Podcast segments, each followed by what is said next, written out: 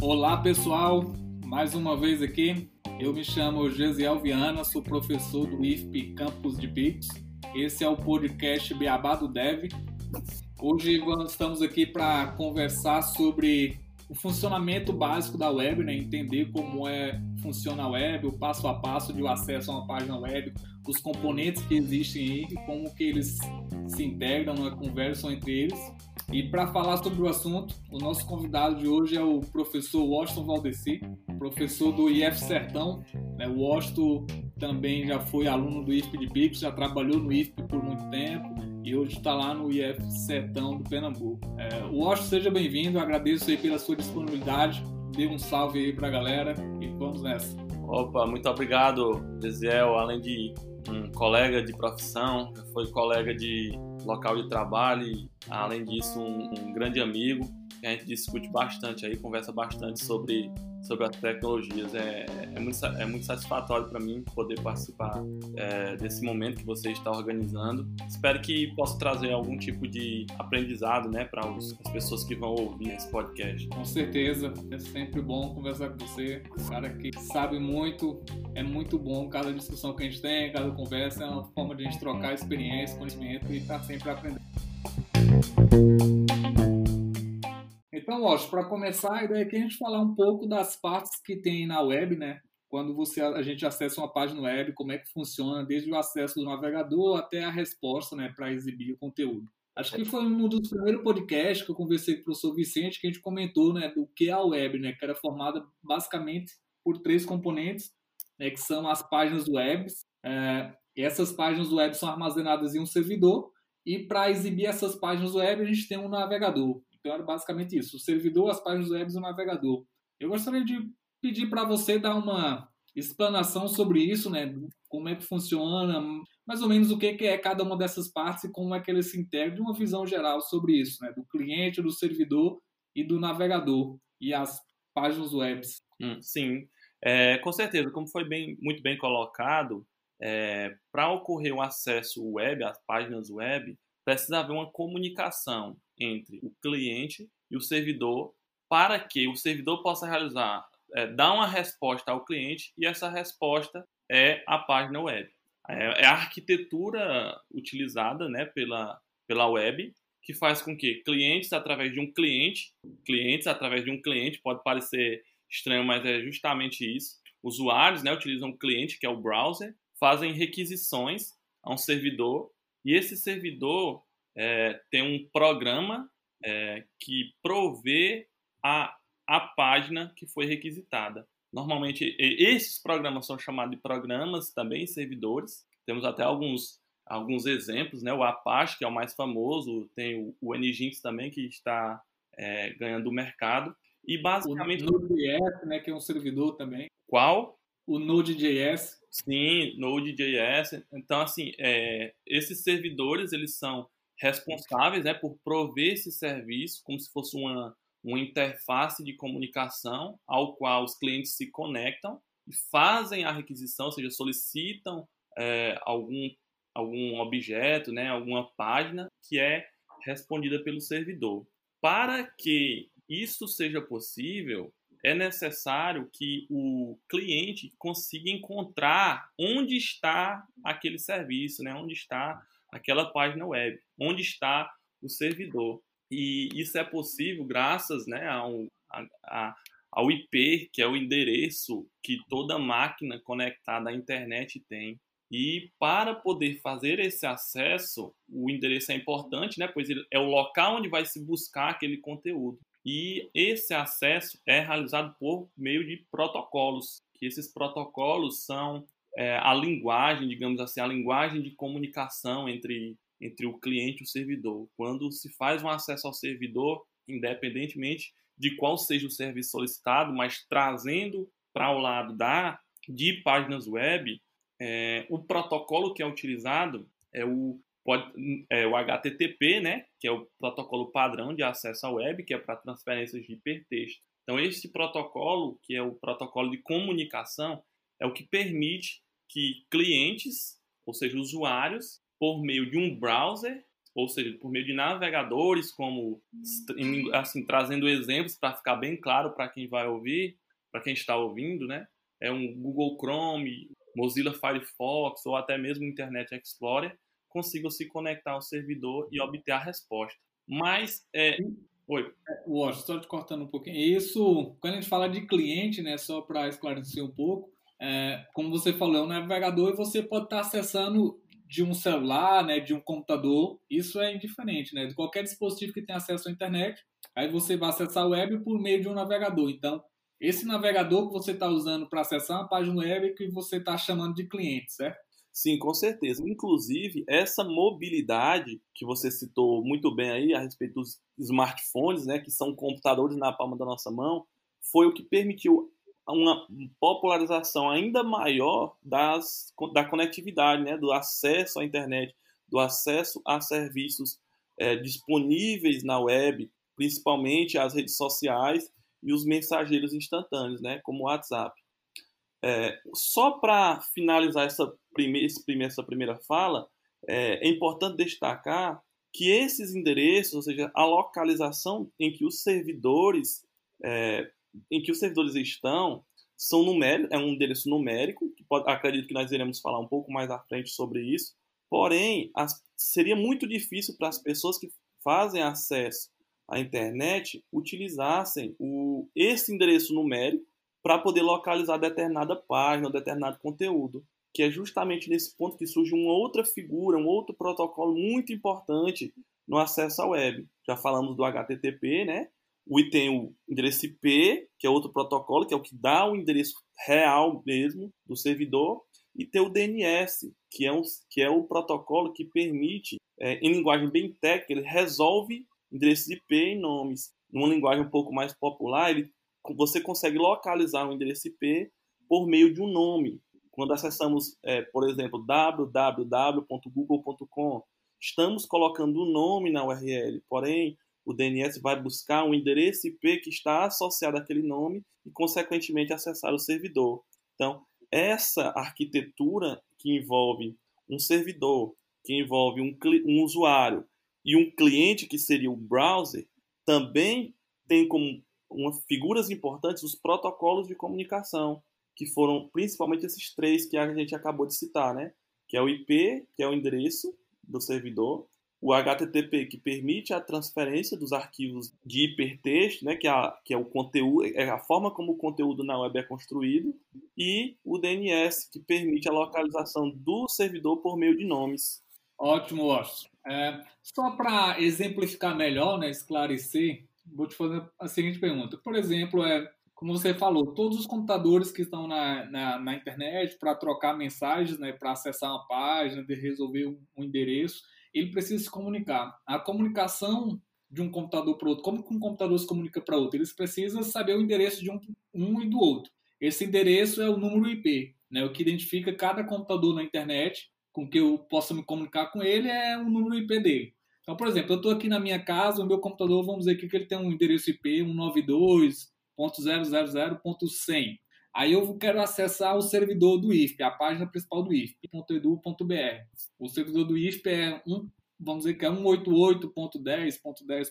Só que no meu computador aqui, no meu navegador, eu estou usando o Chrome, por exemplo, ou um navegador Brave, eu digito aqui if ifpi.edu.br. Só que por baixo não existe esse, esse endereço na internet, né? Não existe esse endereço com nome. O endereço são números. Então você já até falou um pouco aí disso, mas queria que você detalhasse mais. Então, como é que eu digito aqui no meu computador o endereço chama, por um nome, que a gente chama de domínio, ifpi.edu.br, e o meu navegador acha qual é o, servidor que está na internet que tem esse site lá, que tem essa página web, como é que ele devolve essa página para mim. Porque por baixo eles vão trocar mensagem de números, um número para outro. Mas para mim, usuário, eu estou digitando o nome, endereço. Então, como é que é feito isso? É, muito bem colocado é, a respeito dessa de como encontrar, né? Você disse, fez o, o exemplo aí de se conectar ao servidor do IFP é, a partir da sua marca, como encontrar aquele servidor, como é que o seu navegador, como é que quando você faz um acesso a esse servidor, que a internet consegue descobrir qual é a máquina que você está tentando se conectar. Como você bem citou, através de um endereço numérico, E esse endereço numérico é, é o chamado endereço IP, né, que é o protocolo de endereçamento, é o Internet Protocol, protocolo de internet. Através desse IP que todas as máquinas conseguem se conectar à internet. É, sem querer me, é, me alongar muito no tema de IP, mas inclusive as máquinas para acessar a internet, elas conseguem acessar a internet por meio do que chamamos de IP público, que são IPs é, realmente voltados para a internet e que são é, contrários ao que chamamos de IP privados, que são apenas IPs para redes locais. Mas como encontrar o IP público? É, imaginem só, se vocês tivessem, sei lá, que acessar todos os sites que vocês costumam acessar diariamente, tivesse que colocar o IP, o endereço IP, que no, na versão IPv4, que é a que, tava mais, que é que está mais popular ainda, é composto por quatro agrupamentos, né? Entre e cada agrupamento é um número decimal de que vai até 255. Então imaginem que vocês tivessem que memorizar ou que ter um registro com todos os endereços numéricos de todos os sites que vocês estariam, estão navegando. Iria ser muito mais complicado, porque o cérebro humano ele consegue memorizar muito mais facilmente nomes do que é, números, sequências de números, principalmente sequências de números que não têm nenhuma importância, que não têm nenhum vínculo pessoal. Uma data de nascimento, uma data comemorativa, uma conta bancária, o seu CPF, é mais fácil você decorar e aprender porque tem vínculo pessoal. Mas um endereço, um número aleatório que não tem nenhuma relação com a sua vida, seria mais difícil. Pensando nisso, foi desenvolvido outro protocolo, né, que é o DNS, que o DNS é, é justamente um serviço né, de domínios. Ele faz a tradução, digamos assim, de endereços IPs para domínios. E esses domínios são os nomes pelos quais é, os usuários conseguem encontrar os sites. Se é, acessarmos o google.com, o endereço de DNS ele consegue encontrar qual endereço IP do servidor está associado àquele domínio. E isso, esse, esse endereço IP é associado normalmente em algum é, provedor de domínios. Quando você compra um domínio, você já associa qual o endereço IP que irá responder a uma requisição para aquele nome. Então, a, o acesso à web por meio de domínio é feito por meio do domínio é feito dessa forma. Coloca-se o domínio na URL do browser, né, do navegador, e o servidor DNS, e o DNS fica encarregado de encontrar a qual endereço IP aquele servidor é correspondente. Ótimo, ótimo, muito boa explicação. É, eu acho que é muito interessante a gente aprender sobre isso essa parte que eu gosto de falar para meus alunos, né, que faz parte dos fundamentos da web. Eu acho que até o papel da faculdade, acho que num curso, né, num curso de esses cursos que você faz aí na internet, curso para programador, talvez não foque muito nessa parte, né, vai mais para a parte prática de mercado tudo, mas acho que na faculdade é importante o aluno aprender essa parte do fundamento, né, dar uma base boa, você entender como é que funcionam as coisas. Até eu lembro que eu trabalhei muito tempo e às vezes não tinha essa noção desse funcionamento básico. E no momento que eu aprendi, assim, as coisas começaram a fazer sentido, então tudo faz sentido do que você está fazendo, você consegue aprender, entender os problemas que ocorrem de uma forma mais clara, né, e inclusive facilita na hora de resolver esses problemas. E é, isso é muito importante, Gisele, entender o funcionamento do DNS do IP, é, principalmente, né, como você sabe, eu trabalhei como administrador de, de servidores, né, administrador de redes, principalmente quando você tem que contemplar múltiplas páginas dentro do mesmo servidor, pois você consegue administrar diversos domínios dentro do mesmo IP, digamos assim. Então, com um único IP, conseguimos associá-lo a diversas páginas. Então, é, não é cada página que está disponível na web que tem um servidor, é, digamos, único correspondente, não. Um mesmo servidor, ele pode ser utilizado para hospedar, esse termo hospedar, talvez a gente fale um pouco mais, mais, um pouco mais lá na frente, porém, um mesmo servidor ele pode hospedar diversas páginas e serviços, desde que esse serviço não tenha uma demanda, uma necessidade de desempenho muito grande. Aí, Washington, entra outro item importante que acho que são as portas, né? Eu não sou muito especialista nesse assunto, mas você pode me ajudar. Quando eu tenho vários sites, vamos dizer assim, vários sites que podem ser acessados com endereço diferente, mas que estão armazenados no mesmo é servidor no mesmo endereço IP, o que diferencia um do outro são as portas em que eles estão disponíveis, certo? Que é outra parte da, da que outro item essencial na comunicação na internet, né? Comunicar um computador com outro. Eu preciso saber o endereço dele, que no caso é o IP, e eu preciso saber qual a porta que está aberta, né, para que eu possa me comunicar com ele, né? E a porta que está respondendo por aquele serviço que eu estou procurando, correto? Correto. É, as portas, elas, assim, para quem estuda redes ou trabalhou com redes, elas são, digamos assim, um elemento essencial para entendimento do funcionamento da, dos serviços, da arquitetura cliente-servidor. Todo serviço que é disponibilizado em um servidor, ele roda, esse termo roda é o termo de executa, né? um, um sinônimo de executa. Uhum. Ele executa dentro de uma, é, em uma porta lógica, que chamamos de portas lógicas. E por padrão, vários serviços já têm a sua porta pré-estabelecida. Podemos citar o protocolo HTTP, que tem a porta 80. Então, assim, esses, essas portas padrões que os serviços utilizam, elas são é, colocadas de forma implícita. O que é que isso quer dizer? Que não precisamos expor ela na requisição, pois já é a porta padrão. Porém, muitos administradores de rede, eles fazem uma mudança dessa porta padrão por questões de segurança. Assim, quando acessamos um site qualquer, tá e, ele não, e a gente não define qual porta ele está acessando com aquela alguns de vocês já devem ter visto algum site que no final tem aquele dois pontos e um, e, uma, e um valor numérico na frente. Aqueles dois pontos indicam que a próxima sequência de números vai ser a porta em que o serviço vai rodar. Para é, rodar mais de um site dentro do mesmo servidor, não necessariamente precisamos modificar as portas. Digamos, em cada porta vai rodar um sistema, um site. Não, o próprio servidor de domínio ele consegue fazer esse jogo e identificar é, para qual site você está acessando pelo domínio. Porém, nós estamos falando de sites que são relacionados ao mesmo serviço, que é o que? Hospedagem de sistemas web. No entanto, na web, nós sabemos que além desses sites, outros serviços podem ser disponibilizados também, como telefonia IP, ou até mesmo é, serviços de impressão por, pela nuvem, é, e por aí vai. Tem diversos outros sistemas que podem e serviços que podem servidor de e-mail, né? Servidor de e-mail que podem ser servidor de arquivos. Sim, servidor de arquivos. Aí você vai ver Dropbox.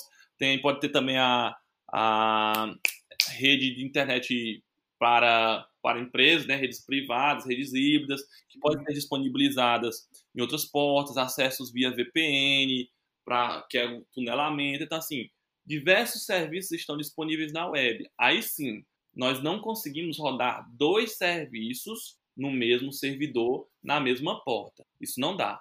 É, como exemplo, nós podemos citar os é, serviços de transferência de arquivos. Nós temos o FTP, que roda é, se eu não me engano, salvo me engano, na porta 21, ou é na 21 é na 20, mas se eu não me engano é na porta 21, e nós temos o SSH, que é utilizado para conexão remota, mas ele pode ser utilizado em conjunto também com o SFTP para poder para transferência de arquivos que roda numa porta diferente. São serviços uhum. que fazem a mesma coisa, porém são serviços diferentes. Por consequência, precisam rodar na porta diferente. Pode aparecer o seguinte questionamento: então não consigo rodar um, digamos, o, a, o HTTP, né, que é o acesso web, numa porta diferente da 80, não, você consegue.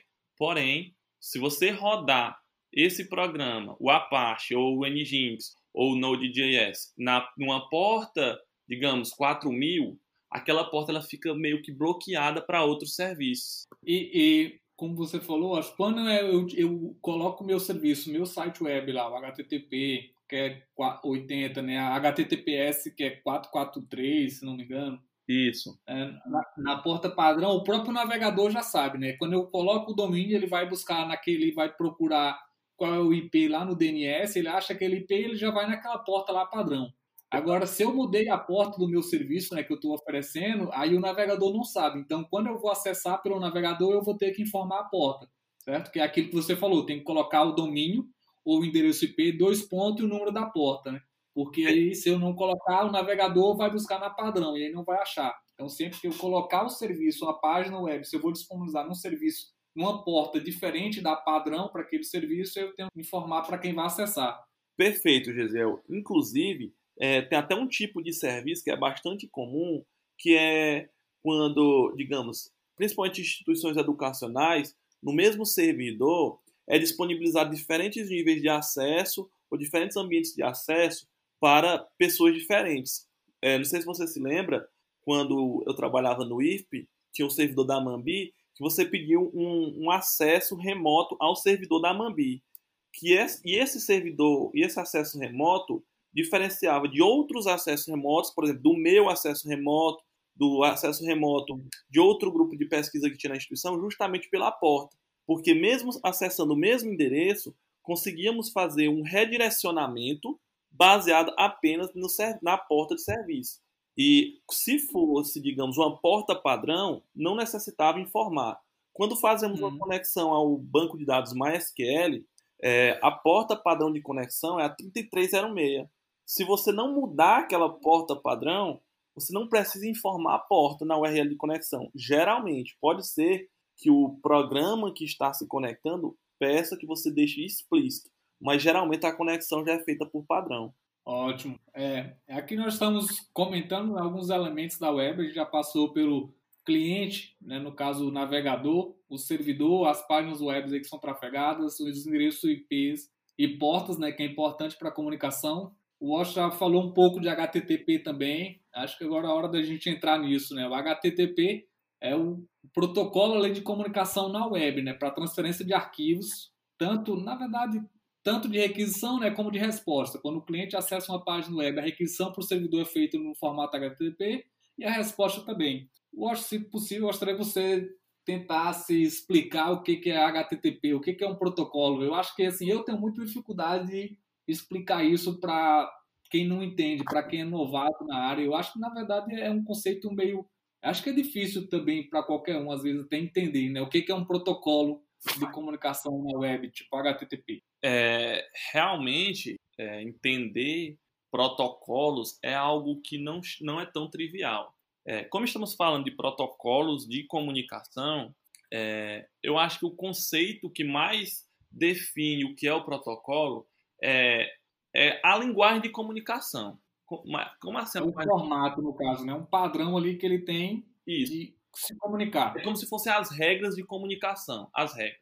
Então, o HTTP são a, é a regra de comunicação que o cliente tem que utilizar para poder obter uma resposta do servidor. É como se fosse a regra. Então, se ele não utilizar o protocolo HTTP juntamente com sua, ou sua variação, né, que temos é, o HTTPS, que nada mais é do que o HTTP de uma forma segura, ele não vai conseguir acessar o conteúdo web. É, é como se fosse o idioma. É, é, como se o navegador dissesse: ah, estou requisitando o serviço neste idioma, HTTP. Como resposta, como resposta, deve vir uma página web. É, o HTTP ele, ele se diferencia, como eu citei o HTTPS, justamente por essa situação. O HTTP é, ele não é uma conexão segura. O que é que isso quer dizer? Que ele é facilmente invadido? É, essa questão de ser facilmente invadido, quebrado, modificado, vai romper a integridade, a disponibilidade ou a confidencialidade dos dados, é relativo. Depende muito da segurança interna e depende muito também do objetivo de quem está buscando fazer isso. Porém, o HTTPS é como se ele criasse um túnel que vai da, de quem está requisitando para quem está provendo o serviço. E, a, e não pode haver nenhum tipo de interceptação ali no meio daquela requisição. Se houver algum tipo de interceptação naquela requisição, a conexão não é estabelecida e não há um, um resultado, um retorno adequado para, para o solicitante. É, utilizando o protocolo HTTP, é, o servidor, né, o navegador, ele informa ao servidor a versão do protocolo, aí vai também o idioma que está sendo solicitado, a página que está sendo solicitada, é, e o servidor ele retorna justamente com a página solicitada.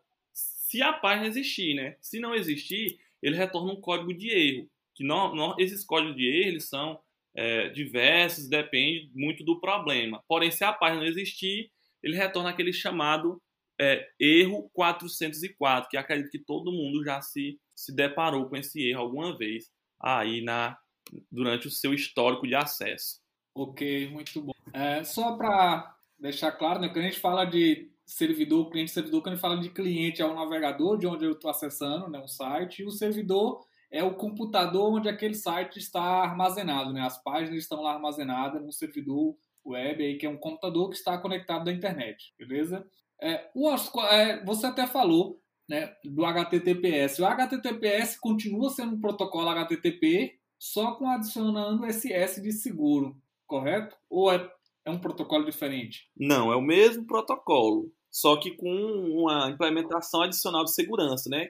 que é o Então, o que diferencia do outro aí é só a questão da segurança. É. O, o EC é seguro. Eles têm a mesma finalidade, né? Que é a transferência de arquivo de hipertexto, que é o hipertexto, a linguagem predominante, né, de exibição das páginas das páginas web. Mesmo que tenha aquela linguagem de programação por trás, mas quando se exibe para o navegador, é tudo hipertexto. Ah, ótimo. Eu acho que é basicamente isso que eu queria aqui conversar contigo hoje essas partes aí que são, vamos dizer assim, as, as partes que compõem aí a web, né? A questão do cliente, do servidor, DNS, né? o HTTP, HTTPS, como é que é feita essa comunicação. Eu acho que esse papo está muito legal.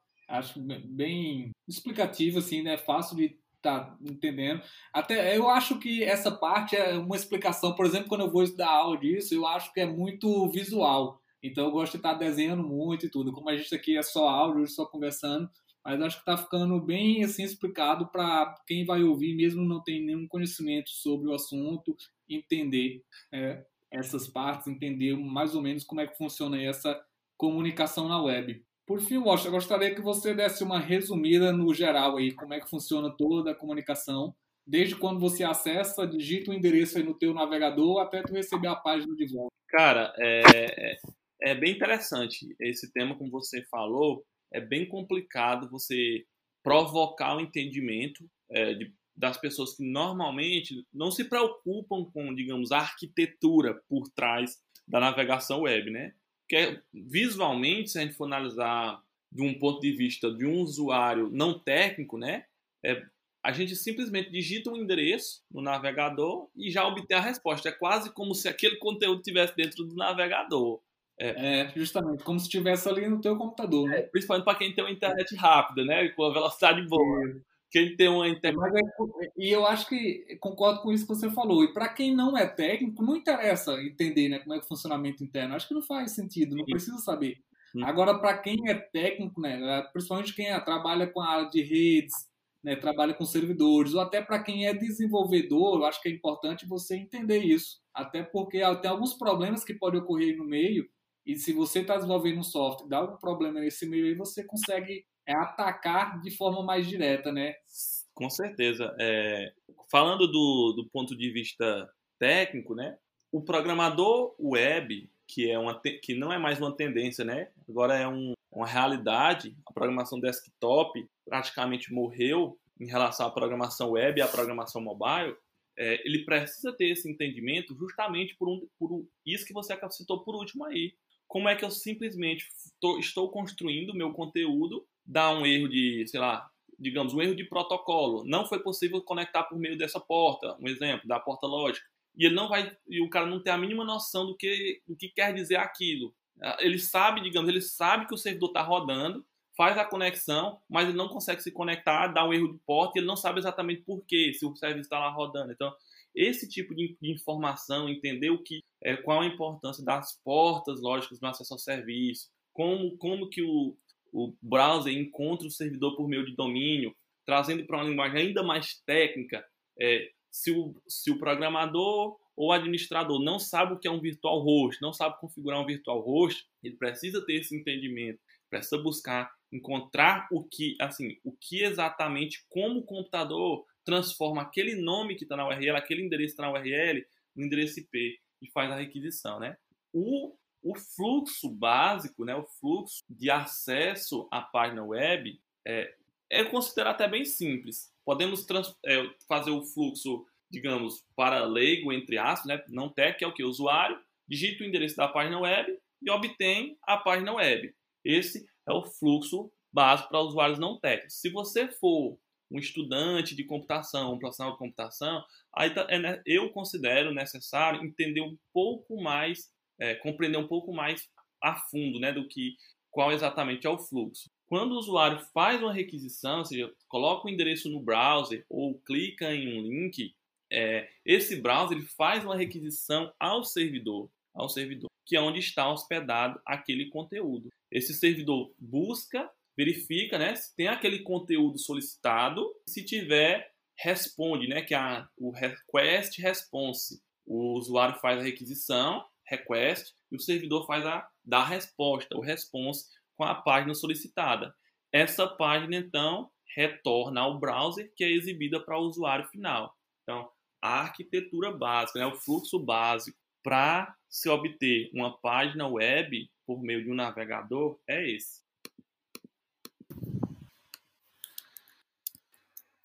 Gesiel? Gesiel? Opa! Pois é, Washington. Como você acabou de comentar aí, né? É, o navegador, quando recebe esse retorno, ele é responsável por pegar essa resposta que veio do servidor e exibir para o usuário. Né? Só lembrando, né, como a gente comentou hoje no nosso episódio 2 sobre HTML, as páginas web geralmente é HTML, então vem código, né, só letras. E aí o navegador é o responsável por receber esse retorno, essa esse codificação lá com as tags HTML e interpretar eles né, e exibir de uma forma lá visível, bonita para a gente, usuário final.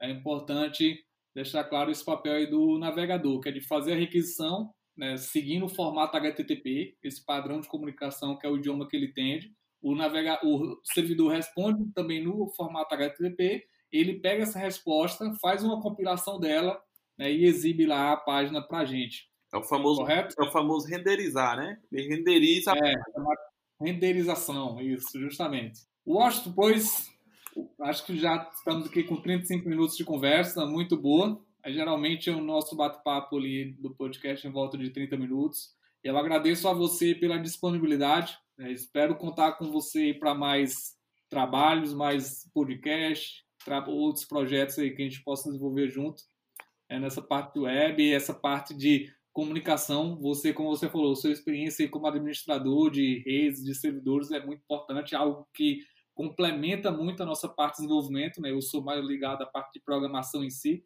às vezes tem algumas carências nessa parte mais de, de, de, de entender como é que funcionam as coisas mais baixo nível, mais ligado a redes. Eu acho que é muito importante para o desenvolvedor, para a carreira da gente, beleza? E aí estou aí, me coloco também à disposição para o que você precisar e agradeço por tudo, por a sua, o nosso bate-papo aqui, esse aprendizado aí que você trouxe seu conhecimento para os nossos alunos e para mim também foi uma oportunidade para estar aprendendo. Cara, eu agradeço demais a oportunidade por, de participar desse, dessa série, né? Que é uma série de, de podcasts que vocês criaram no canal de podcast sobre web, é, sobre, sobre web e é, sempre que precisar de uma informação e que eu possa ajudar em alguma coisa, estarei sempre disponível para contribuir. Agradeço mais uma vez. Beleza, então e se você quiser deixar seus contatos aí para gente, para nossos usuários, depois eu posso colocar também lá no podcast, né? Se deixar Twitter, Instagram, o não sei o que, que tu usa, LinkedIn. é, conversar contigo, com algum aluno que queria falar contigo, como é que te acha? Ah, sim. É... Eu, meu Instagram lá é oshito.souza, né? Meu Instagram.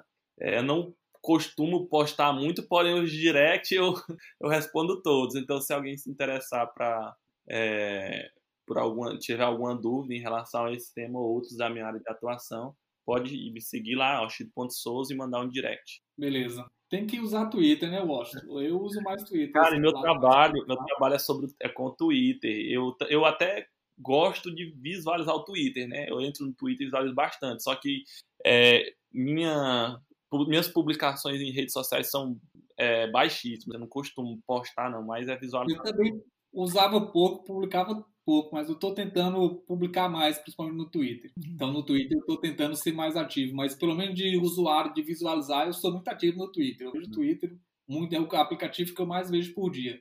É, o Twitter ele, então, ele, ele tem uma característica muito bacana, que ele é muito objetivo, né? Limitada a Isso. 200. E, e aí eu tenho meus contatos lá, eu sigo muita área profissional. Quase todo mundo é ligado ao profissional. Então eu tenho uma rede de contato entre professores que trabalham com pesquisa ligada à engenharia de software e também desenvolvedores do mercado. Então é a galera que eu sigo muito, eu acompanho muitas novidades de informações, cursos, o que eu tenho que estudar, o que eu não tenho, o que saiu no mercado, muito por lá. Então, eu acho interessante essa parte. É, podia ser até um tema de um podcast aí, né? Pa, é, estratégias de comunicação na web. Estratégia. Sim, tem. Até lá no Twitter tem uma galera que, que faz, não sei se podcast eu não lembro, mas tem de artigo, inclusive artigo científico, de galera falando sobre isso, como usar o Twitter para aprendizado, ou para compartilhar conhecimento, ou para fazer ciência. Olha, já temos um outro tema podcast. Beleza? Pois é isso aí. Valeu, Washington. Valeu, cara. Muito obrigado. Falou.